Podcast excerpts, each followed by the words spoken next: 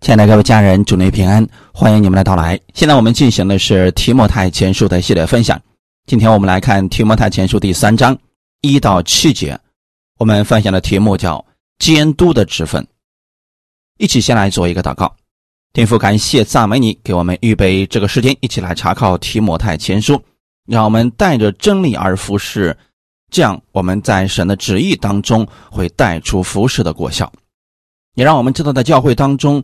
各样的职分是如何运作，并且互相搭配的。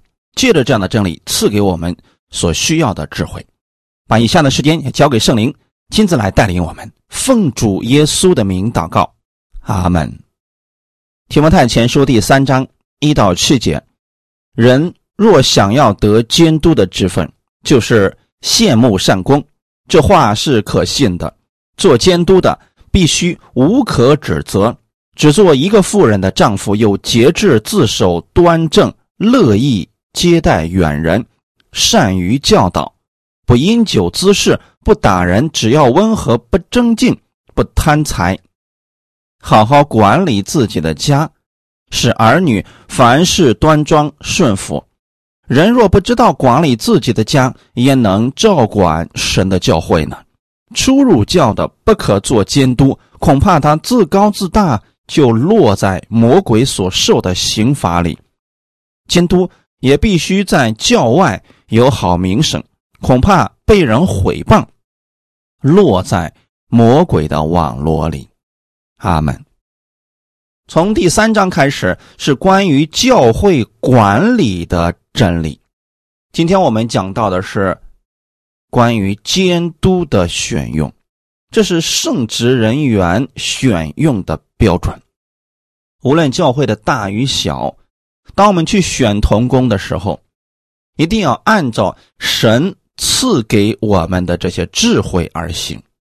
我们一定要明白，并不是每个人都适合做服侍的，也不是每一个人都有能力管理教会的。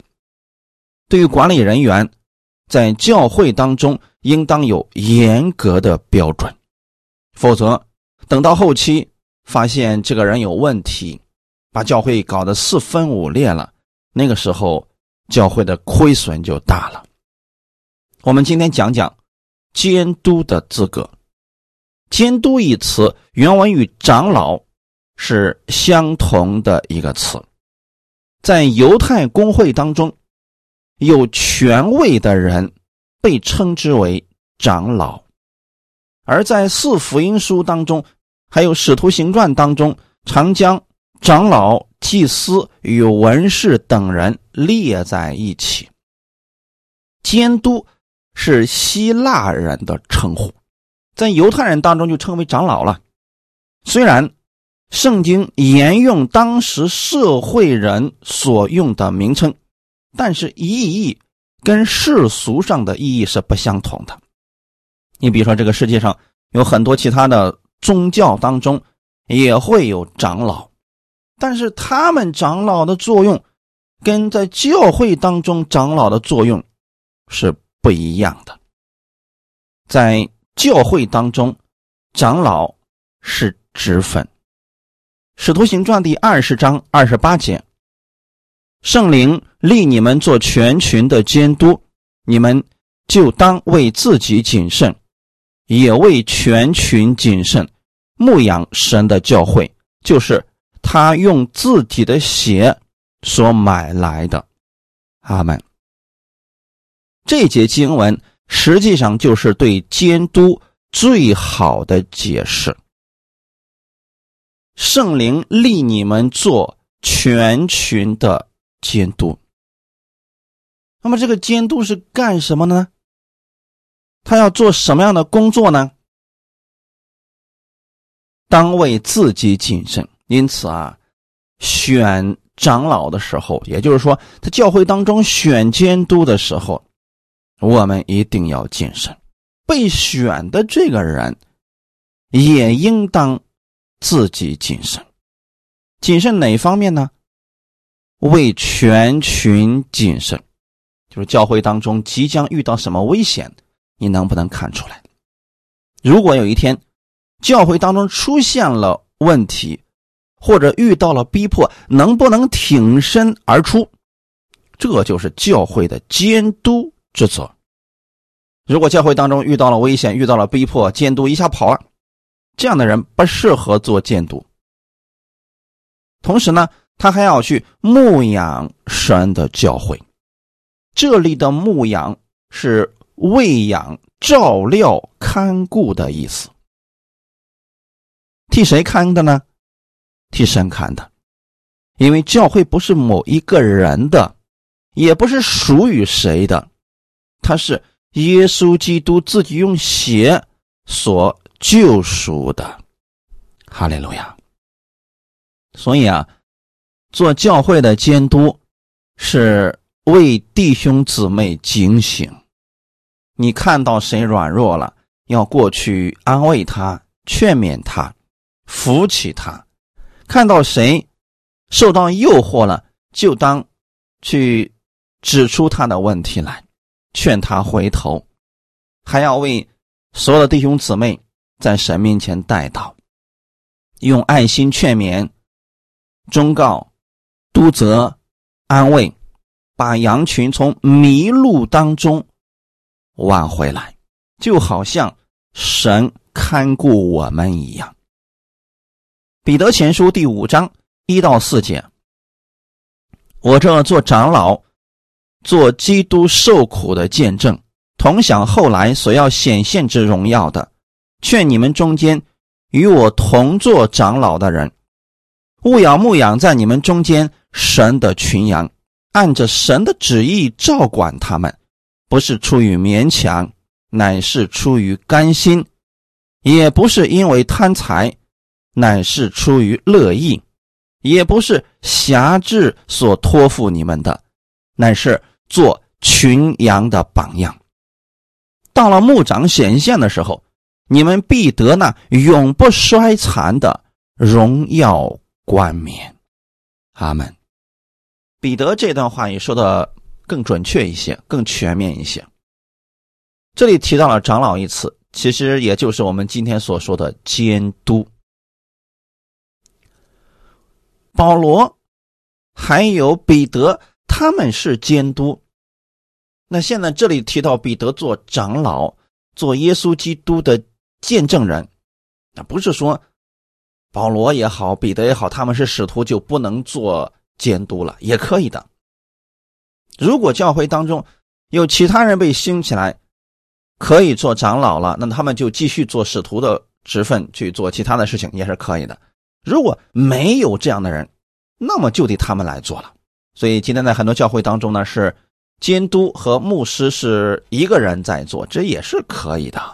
只是不管是谁来做，原则不能变。那这些人主要是干什么呢？牧养群羊，这里说的很清楚，牧养神的群羊，按照神的旨意照管他们。因此，我们选监督的时候，首先看这个人对神是否有忠心，是否愿意为主付出。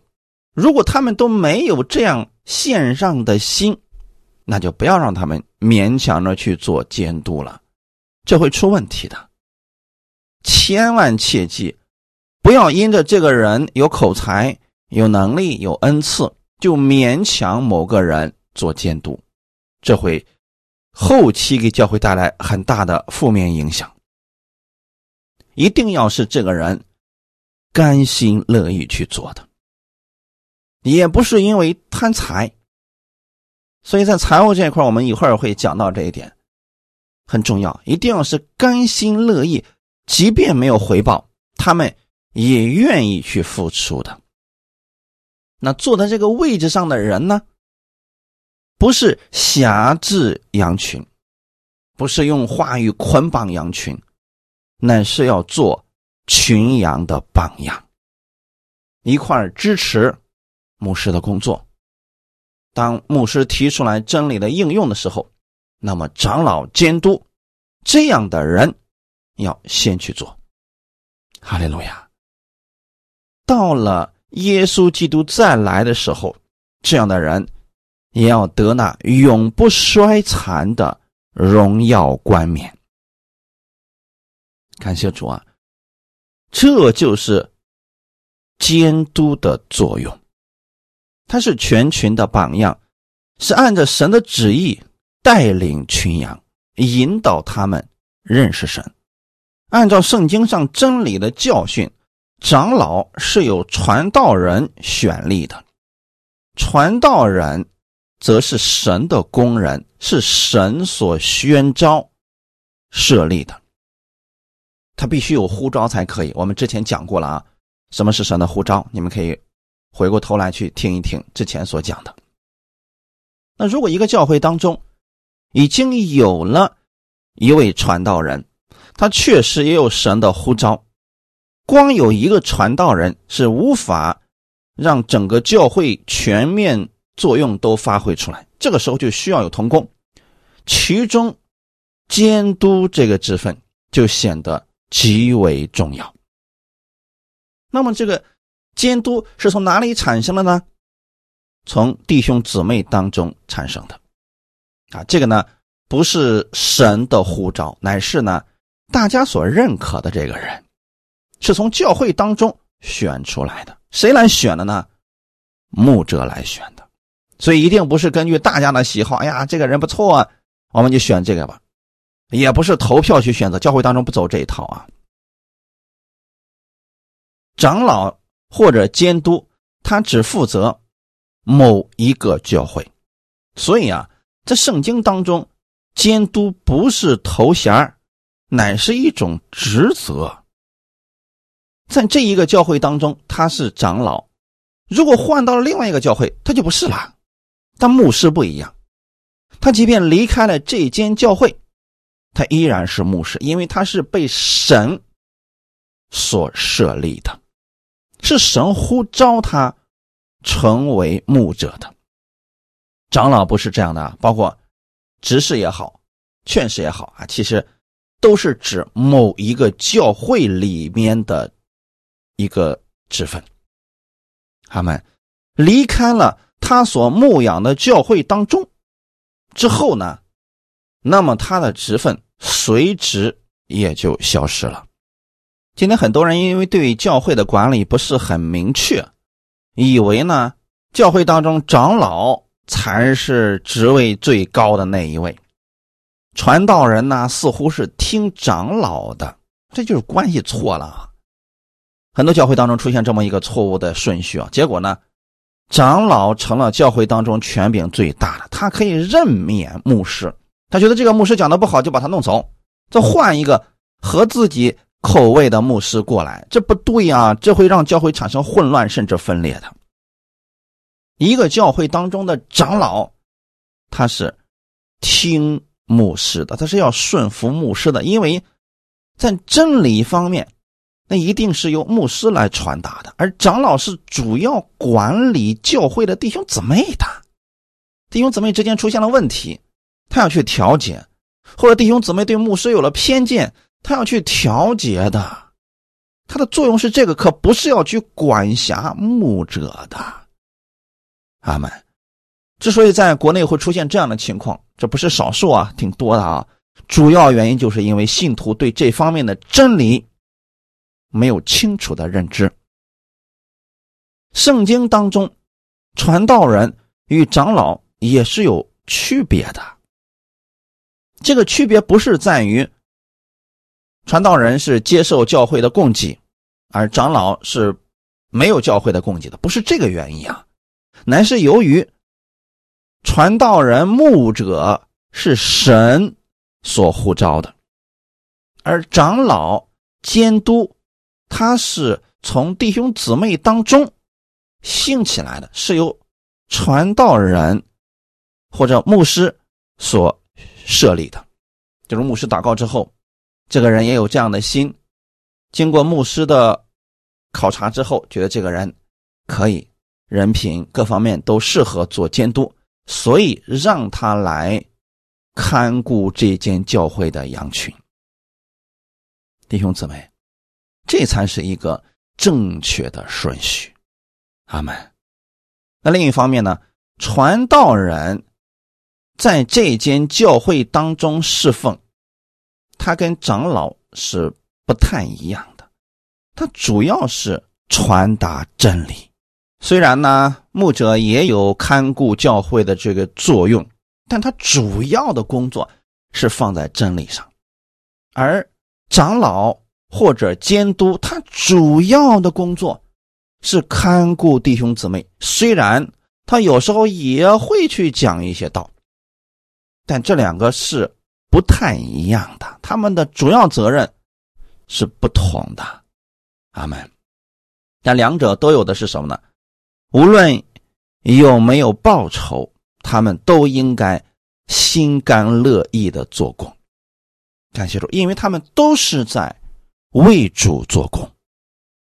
当时保罗建立了很多外邦的教会，教会兴起来之后呢，教会的管理就显得十分的重要。如果一旦教会的人多了，比如说十个、二十个之后，如果没有教会管理，大家想做什么就做什么，那么这间教会当中会出现很多问题的。教会一定是有次序的。阿门。似乎是当时有人羡慕监督的职分，保罗就借着这个机会告诉他们，做监督应当有什么样的资格。但当时的教会与现今的教会它是不太一样的。当时信徒羡慕主公，总认为能有多的机会在教会当中。担任圣职，那是莫大的荣幸。特别是在以色列地区，如果有一个人能在教会当中做某一种职分去工作，那是非常令人羡慕的，类似于某些国家的公务员啊，这是很有面子的一件事情。但现今。很多教会的情况却与初代教会相反了。很多人不愿意起来服侍，就是因为怕麻烦、怕负责任。还有一些人呢，愿意去做监督的职分，可是为了争权夺利，为了借着这个职位去控制教会，去辖制弟兄姊妹，贪图虚荣，这都是不正确的。从真理的角度而言。凡在教会当中侍奉主的人，任何职分都不应当由官僚作风。圣经当中清楚的告诉我们，教会是神的家，是基督的身体。在任何家庭当中，虽然有长幼尊卑的区别，比如说家里边有父母那一辈，有爷爷奶奶那一辈，他们虽然年龄大，我们从心里边应当去尊敬他们，但是。人格的高低可没有啊，不是说爷爷奶奶的人格就比孙子一定高啊，这个不一定啊。但要从人格也角度来讲，我们都是一样的，在这个家里边都是同样重要的。阿门。所以在教会当中，作为服侍人员，没有地位的高低，这是生命的问题。如果用。耶稣的身体来做例子，每一个肢体都是重要的，但它不是都在同一个位置上的。不能说一个身体上全是眼睛，全是嘴巴。每一个肢体都有作用，但是位置却是不相同的，因此必须各按其职，互相联络，互相依存，不可或缺。今天我们讲到的这个监督的资格，可分为个人品德、家庭模范以及生命的经历、教外的名声等等，从这几个方面来做选拔。提摩太前书第三章二到四节，做监督的必须无可指责，只做一个妇人的丈夫，有节制，自守端正。乐意接待远人，善于教导，不因酒滋事，不打人，只要温和，不争竞，不贪财，好好管理自己的家，使儿女凡事端庄顺服。阿门。这是做监督的资格，不是满足其中一个条件，是这些都得满足了。可能有人说，这样的话，那就没几个人能做监督了。是的，所以选择监督的这个人极其的重要，因为他是要为整个教会负责的。一旦这个人品有问题，那将来带来的是毁灭之灾呀。我们先看第一个，必须无可指责，必须是一个十分强调的语气，表示。不能降低了标准。个人的品德比才能更为重要，所以很多人只看重的是这个人有什么恩赐。才能固然重要，如果品德是坏的，他的能力越大，危险就越高。无可指责是指没有什么把柄被人毁谤。原文就是。无可捉拿的意思，比如说，没有吃喝嫖赌这样的恶习。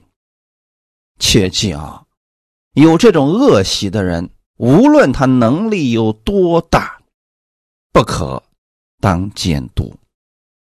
阿门。只做一个妇人的丈夫，按当时的社会制度是允许多妻的。所以保罗才这样说：“只做一个妇人的丈夫，很自然的是指不可立妾，不可效法世人。对婚姻家庭要专一。为什么要在这儿强调呢？如果说他娶了很多的妻子，有很多的妾等等，那说明这个人是不专一的。如果在这不专一的话，他不会专心的。”服侍这间教会，或许有别的教会看中了他的才能，把他会挖走的，那么他就会立刻抛下当下的教会。这样的人很多啊，因此大家在这一块一定要谨慎。当你想选一个通工的时候，一定要谨慎，一步走错了，后面步步都错呀。有节制，节制是圣灵所结的果的之一，也是信徒常常忽略的一种美德。在教会当中，如果这个人想带领群羊做监督，必须有节制。保罗在这里并不像平常一样，先提。多数人的信心、爱心等等，反而先提到的是节制，可见这是值得我们留意的。为什么呢？因为信徒们在受到一些挫折，或者说受到别人的刺激的时候，常常就失去节制了。可能两个信徒之间就互相争斗起来了，他觉得自己对，另外一个觉得他是错的，就争闹起来了。甚至说呢，可能在教会当中大打出手等等，这都是没有节制。如果一个教会的领袖跟着大家一样的激动，一点小事马上火冒三丈，出口骂人，这会给教会其他的人带来软弱的。所以，做教会的监督必须有节制。他能控制自己的情感，不凭意气行事，不能一会儿是风一会儿是雨的，并且呢，在个人的生活行事为人上有着高度的自我约束能力。他想去做其他人的榜样，想去调节他人，如果连这点约束力都没有，别人。刺激他几句话，他当众羞辱别人，这还了得呀？这句话把教会给拆散了。因此必须有节制。下一个自守，原文就是谨慎自己。一个在教会当中做监督的人，理当自己谨慎警醒，免得陷入试探之中。因为教会当中的监督或者长老，他是属于教会的领袖地位，很容易忘却自己啊。很多人是坐在那个位置上就飘了，听不进去别人的提醒与劝诫，而多半是他去劝诫别人，所以他们必须要知道如何自守。你看神的安排，就是说，这个教会的监督或者长老呢，是由传道人。宣召出来的，所以传道人要在真理上去约束他，能他想干什么就干什么。可现今很多教会的问题是什么呢？长老就是教会的一把手啊，如果牧者敢对他提出什么样的异议，他马上把牧师给开除了，那这个教会就乱套了呀。因此，弟兄姊妹一定切记啊，神的教会一定是真理。为首位，阿门。下一个，端正。这里指的是行事为人方面要坦坦荡荡、光明正大、合乎公理，不屈枉正直。按照原文第二章第九节里面提到了正派啊，与这个端正呢是相同的一个词，可见啊，做监督。为人处事应当规规矩矩，不能投机取巧。是就说是，不是就说不是，不能为了做和事佬、和稀泥、模棱两可这样去讲话，这样不行的。这个事情对就对，错就错啊！你不能作为教会的监督人员，你说这个差不多可以吧？这样的话不能啊。所以弟兄姊妹一定要是端正的，这样的人才能做教会的领袖，也就是长老。下一个是乐意接待远人，这是古时教会信徒最重要的事工之一啊。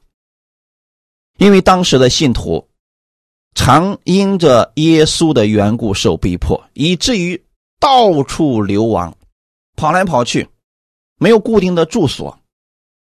当时，主的仆人为福音工作是四处奔波。这个时候，他们需要的是什么样的人呢？能够接待他们的人。所以在新约圣经当中，常常勉励信徒接待做客旅的。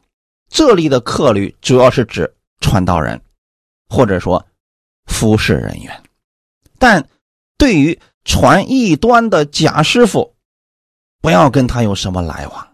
因此说，当你去接待他之前，要先跟这个人进行沟通。你发现他所讲的不符合真理，是异端，或者说是假师傅，就要立刻拒绝，不要在他的恶事上有份。那当时来做接待传道人的事工之人。是谁来做的呢？长老，没错，他不仅要听从本教会的牧者的调遣，同时他还要去做接待传道人的事工。这个事工呢，不一定是指本教会的传道人啊，从外地来的，去拜访了他们教会，也应当接待。只要在真理上没有什么问题，那么长老。就应当负责接待，哈利路亚，而且是乐意的接待。啊，不能因为啊，我跟你不是一个教派的，所以呢，你离我远点，你不要跟我有来往。也不是因为他做了长老不得已才去做这个事情，而是因为做长老，这就是他乐意去做的事情，因为爱主的缘故。你递凉水给这小子里边的最小的一个，那就是坐在主身上了。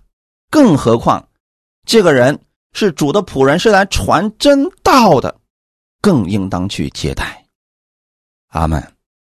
那现今呢，旅游业非常的发达，有的人家里边不一定适合接待，所以说有主的仆人来了，那么他做接待可以安排到宾馆里边，或者说住在教会里面，这都是可以的。原则上是什么呢？用爱心照顾那些应当受照顾的神的仆人，这就是长老应当做的工作之一呀。他们乐意接待远人。下一个是善于教导，长老既负责牧养教会，这是他的主要工作。当然了，他也需要去教导其他人。这里的教导不一定是指讲道，更多的是真理方面的应用部分。信徒们。遇到问题不知道该怎么办了，那么他就去教导，告诉他应当如何去使用。所以这里的教导不同于讲道，讲道主要是指在讲台上讲，而教导主要的地方是跟信徒面对面，是讲台以外的指导工作，比如跟某个信徒在。接触的过程当中，发现了他的问题，那么就私下的交流沟通，用真理来讲明他的疑惑等等，使他们的生命日渐长进。怎么样才能做一个善于教导的长老呢？先领受真理，这个真理从哪儿来的呢？从牧者的。话语当中来，你发现了没有？这个教会当中依然是神的真理居首位。当牧者把真理讲出来，第一个应该领受的是长老。长老领受了以后，用领受的这些真理去服侍弟兄姊妹，这就是教导啦。阿门。如果一个教会当中有这样一个监督的存在，弟兄姊妹们有福了，哈利路亚！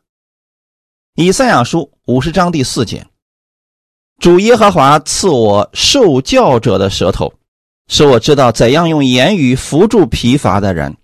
主每早晨提醒，提醒我的耳朵，使我能听，像受教者一样。以赛亚是一个先知，是一个常教训百姓。替神说话的人，然而他却先求神给他一个受教者的舌头，然后他再去教导别人。这是我们每一个服侍人员应当有的谦卑受教的态度。很多人是没有真理就去服侍别人，去教导别人，这会出错的。会把很多人带到沟里去的，没有领受的心就去教导，既对神不负责，对信徒也不负责。因此，我们作为服侍人员，应当先由领受的心，每一天都应当如此啊。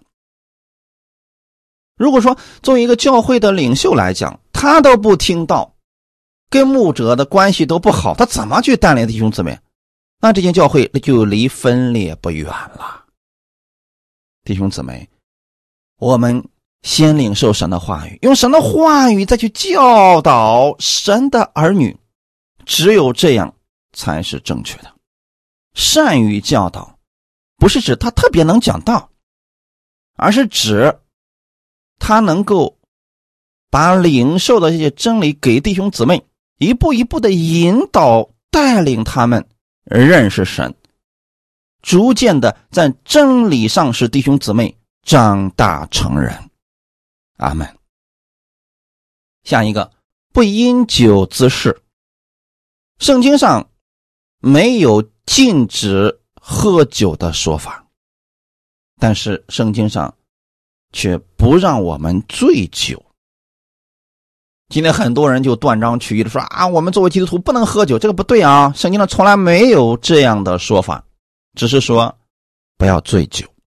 那今天这段是直接告诉我们，如果说一个人醉酒或者常常有喝酒的习惯，他会产生什么样不良的后果？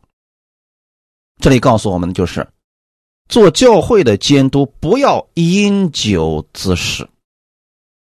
如果说喝一口酒，他不会出什么问题，那没有关系。但如果这个人特别的贪杯，啊，一拿起酒就没有节制了，啊，一杯一杯接着喝，结果喝多了之后就乱讲话，说多了以后呢，把很多不该说的都说出来了，教会当中的秘密、牧师的问题、弟兄姊妹的问题，全都给我倒出来了，这就叫做因酒滋事了。也就是说。只要这个人喝了酒之后，他就乱讲话，以至于说产生了事端，那么这样的人不能做监督，也就是说不能做长老。在旧约服饰里边呢，祭司在圣殿当中供职的时候是绝不可以饮酒的。今天我们也是一样的，服侍的时候是不能喝酒的。你不能说，哎呀，中午先喝个三两酒，然后下午一块去服侍，然后跟弟兄姊妹讲话的时候满嘴都是酒味道，这不行的啊！如果你服侍完了，可以喝一点，这个没事但是服侍之前绝不要饮酒。到那时候脑袋一热，什么话都说出去了，这就麻烦了。你看，在救援的时候，分别为圣归给神的人。称之为拿西尔人，他是清酒、浓酒都不可以喝的。那按今天我们的新约时代的情况而而讲，服侍人员都是拿西尔人，所以说在服侍的时候不可以饮酒，这是为了谁好呢？为了弟兄姊妹。如果说喝了酒出乱子，这就麻烦了。所以说，为了我们不出乱子，服侍之前不要喝酒。在本书当中啊。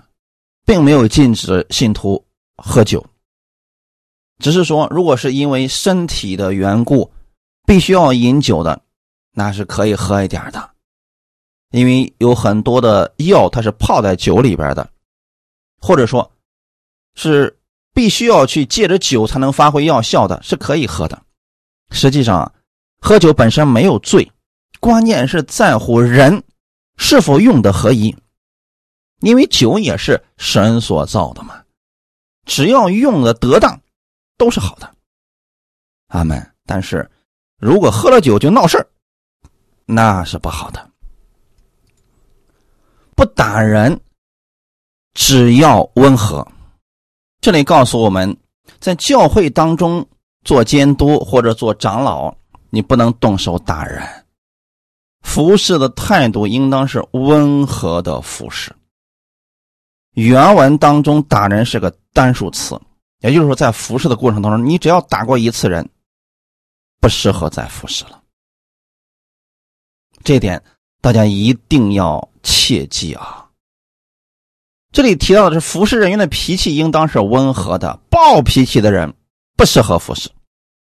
三两句话就和别人起冲突，你还怎么服侍呀？因为你在服侍的时候，什么人都可能遇到啊。生命大小都不相同，就别人说几句难听的，你马上受不了，动手打了别人了。这对教会的影响是极其恶劣的呀！因为成为了教会的领袖，他代表的就不再是个人，他代表的是教会。阿门。下一个是不争竞，这个争竞表示的是爱慕虚荣、属邪气的。作为长老，如果有。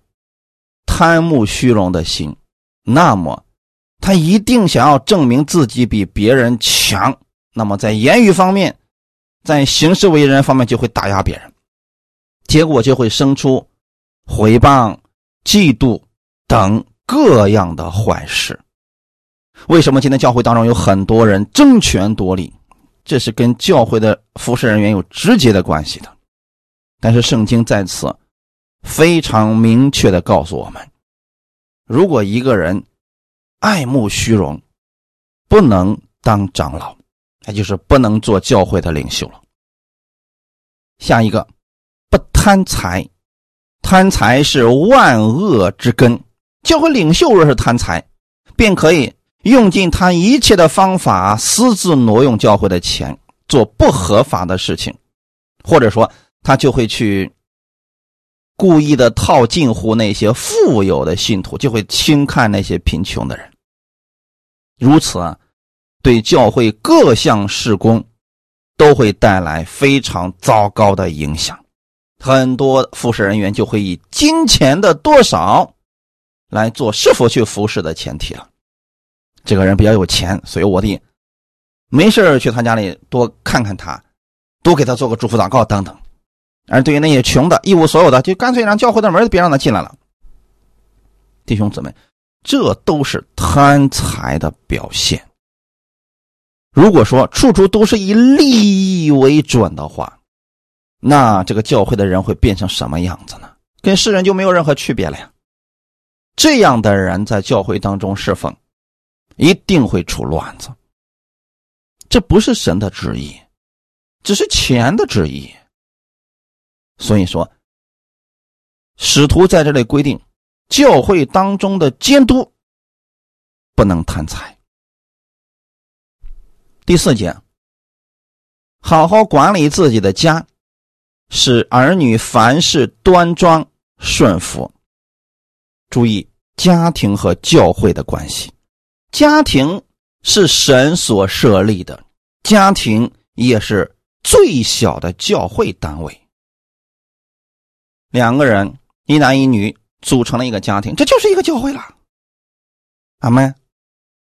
如果在这个小教会当中，这个家里的弟兄、家里的头都管理不好自己的小家，你让他去管教会这个大家。他管不了的，所以在教会当中做长老的，应当知道，首先你要在家里边做一个好的家长，善于管理自己的家。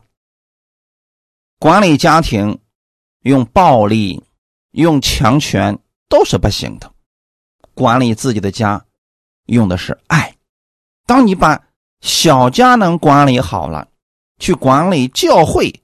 这个大的家庭，你也是要用相同的方法。家不是一个机构，因此不能用手段，而要用爱来连接。保罗在他的书信当中，常常表露出来的是为人父母的心肠，所以做教会的监督，就跟做一大家子人的家长是差不多的。用这样的方式去治理神的家，这样的时候，人才能从领袖那里得着父母一样的爱，才能认识神的爱。这就是看顾主的羊群了。那么，如果一个人在家里边能够使儿女凡事端庄顺服，这就显出了。这个家长的能力了，可见啊，做长老的不单自己要品德高尚，也要使儿女端庄顺服。这个端庄顺服，包括属事方面，对长辈的态度应当是尊敬，举止大方，品行要好。属灵方面呢，对教会当中的牧者。以及主内的长辈也应当有敬重的心。好些人是有点恩赐，连牧师都不放在眼里边了。很多都是教会的长老拿了权之后，他觉得自己是教会当中的老大了。那牧师算什么呢？你敢给我提亲，马上把你开除了。这都是问题。咱们今天讲的是如何选长老。或者监督的为什么要提到他的儿女？凡事要端庄顺服呢？因为很简单呀。监督或者长老这个人可以伪装自己，但是我们去看他的儿女的时候，他儿女的样式就是父母最直接的真实样子。也就是说啊，孩子是父母的另外一个刻出来的模板。家长可以伪装自己，小孩子伪装不了。如果监督确实有善于教导的才能，他一定会教导好自己的儿女。如果说连自己的儿女都教导不好，自己的孩子目无尊长，以自我为中心，毫无规矩，那就说明家长对他没有尽到教导的责任。他连自己的孩子都教不好，教会他更管理不了了。第五节，人若不知道管理自己的家，焉能管理神的教会呢？这里的人是指做父母的人，今天主要指的是想去做监督的人。如果一个人都不知道如何管理好自己的小家庭，神是不能把更大的责任托付给他的。一个人在家庭当中能学会向神负责，在教会当中也会对神的施工负责。一个人在教会当中的生活绝不可能与家庭生活脱节的。家里边的基本要素是爱，家里边应当出现的是彼此相爱，是供应生命的地方。教会是神的家，所以也应当以爱为连结。给大家供应生命。第六节，初入教的不可做监督，恐怕他自高自大，就落在魔鬼所受的刑罚里。可能说，做监督有一个人特别的合适，各方面都符合标准了，可是他是刚刚进入这间教会的。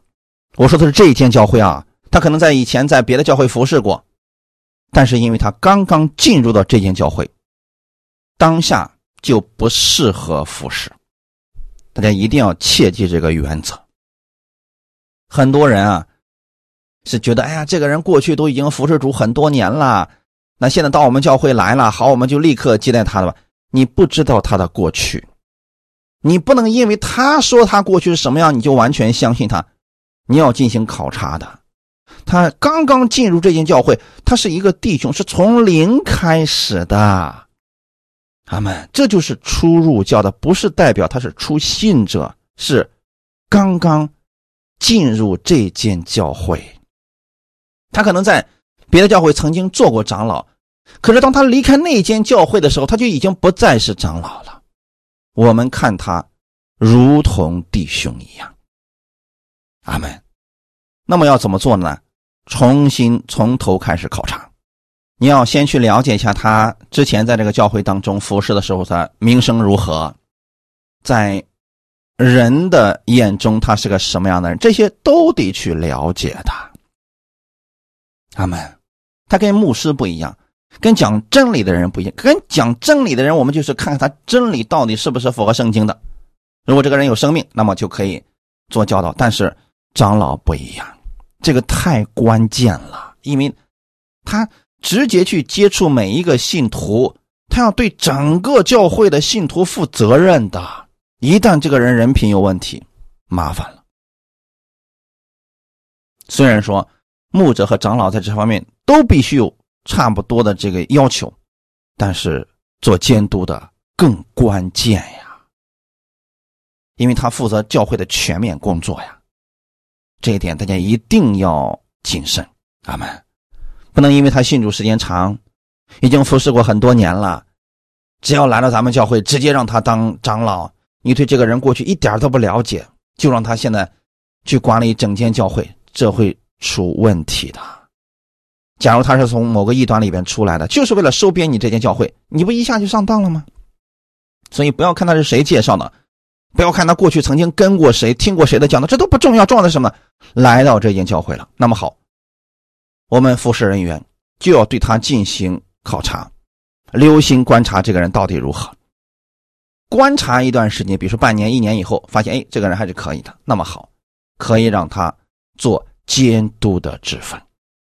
哈利路亚！一定要是受过时间的考验、证明站立得住，才可以选立。而选立的人不是弟兄姊妹，而是牧者去选立，透过真理去看这个人。恐怕他自高自大，就落在魔鬼所受的刑罚里。为什么刚进入这间教会就不适合做监督呢？怕他自高自大呀。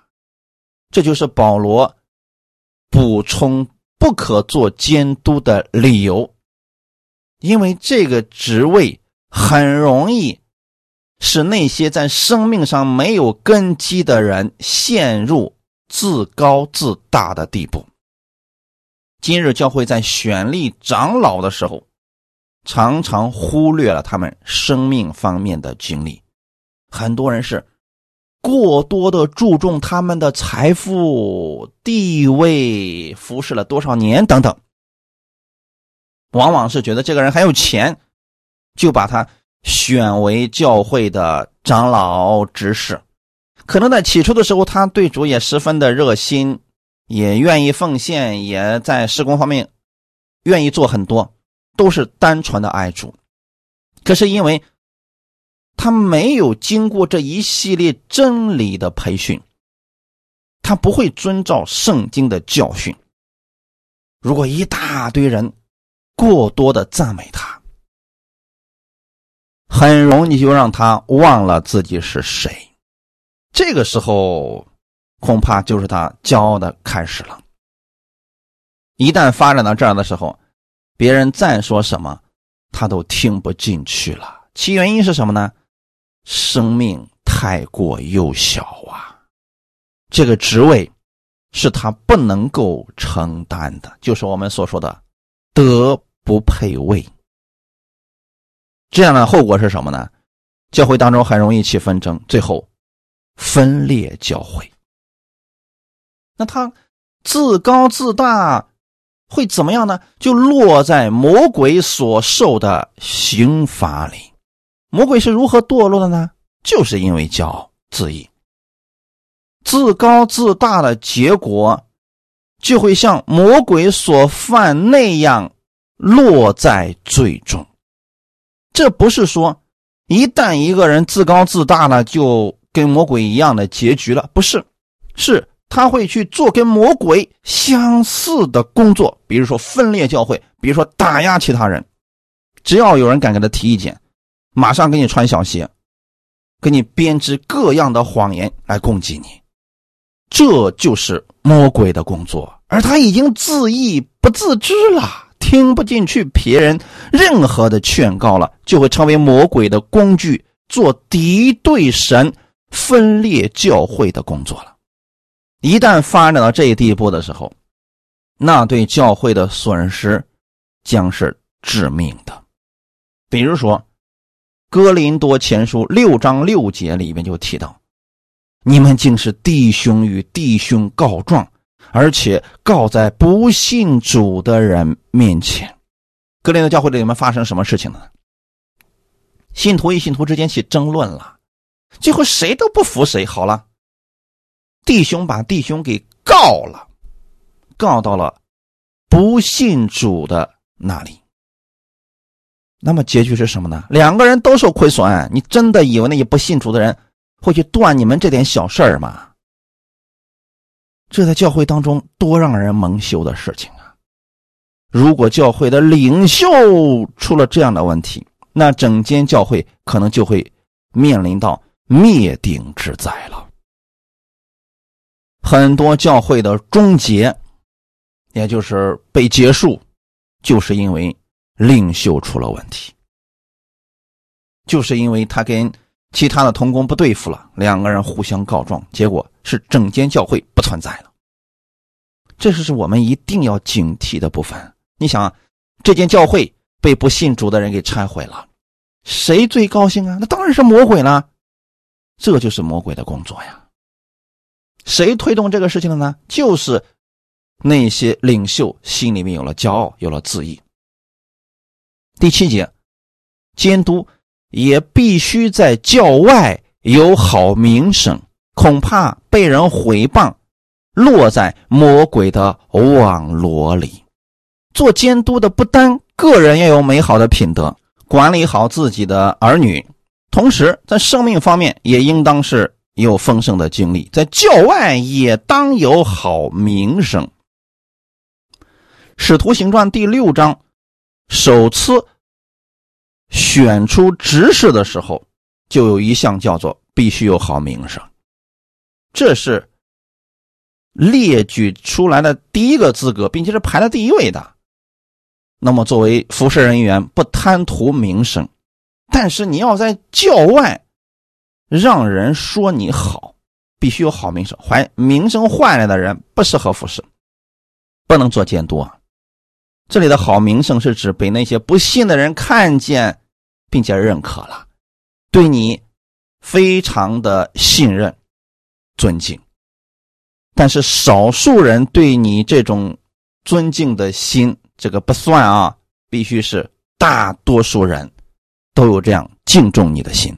这个好名声可不是凭着地位、财富能得来的呀，乃是你真的帮了多少人。真心的对待其他人，这是生活当中的见证。因此，教会在选立监督或者长老的时候，要注意被选的人在教会之外也当有好名声。长老如果没有好名声，那就是有把柄落在不信的人手里边的。那些人在后面说：“就他那样的人，竟然能做教会的领袖。”完了，他们不会来这间教会了。教会也就因着他而受毁谤了。那这里为什么讲到被人毁谤就落在魔鬼的网罗里呢？这个网罗是指被毁谤之后魔鬼所施的诡计。比如说，这个人因为过去名声不好，结果呢，他当了某个教会的领袖，那其他人知道之后就在后面纷纷议论他。结果让这个领袖自暴自弃、灰心丧志，凭邪气的手段去对付那些毁谤他的人，报复那些人。结果双方都受损失，教会也蒙受亏损了。这就是落在了魔鬼的网络里呀！魔鬼就希望人与人之间互相的纷争、自相残杀等等。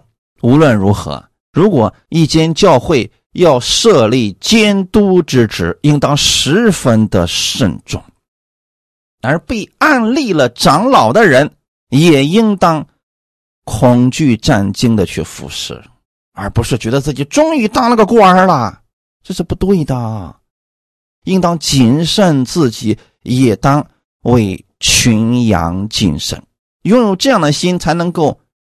谦卑的追求上进，成为信徒的榜样。哈利路亚！如果你们遇到了这样的一位长老，那这间教会的弟兄姊妹有福了。感谢主，我们一起来祷告。天父，感谢赞美你，感谢你借着今天这样的话语，让我们知道教会的管理、监督的职分不是谁都可以做的。我们需要有智慧的去查看这个人，当他。对神有敬畏的心，在教外有好名声等等，符合了监督的标准，我们再由牧者去案例他，成为全群的监督。这样的人是我们的榜样，是我们值得信任的人。天父，你赐福给我们现在的教会，让我们教会当中也能出现这样的一位对群羊。有责任的监督，帮助我们教会，在神的真理当中健康的成长，让我知道当如何去服侍教会。感谢赞美主，一切荣耀都归给你。奉主耶稣的名祷告，阿门。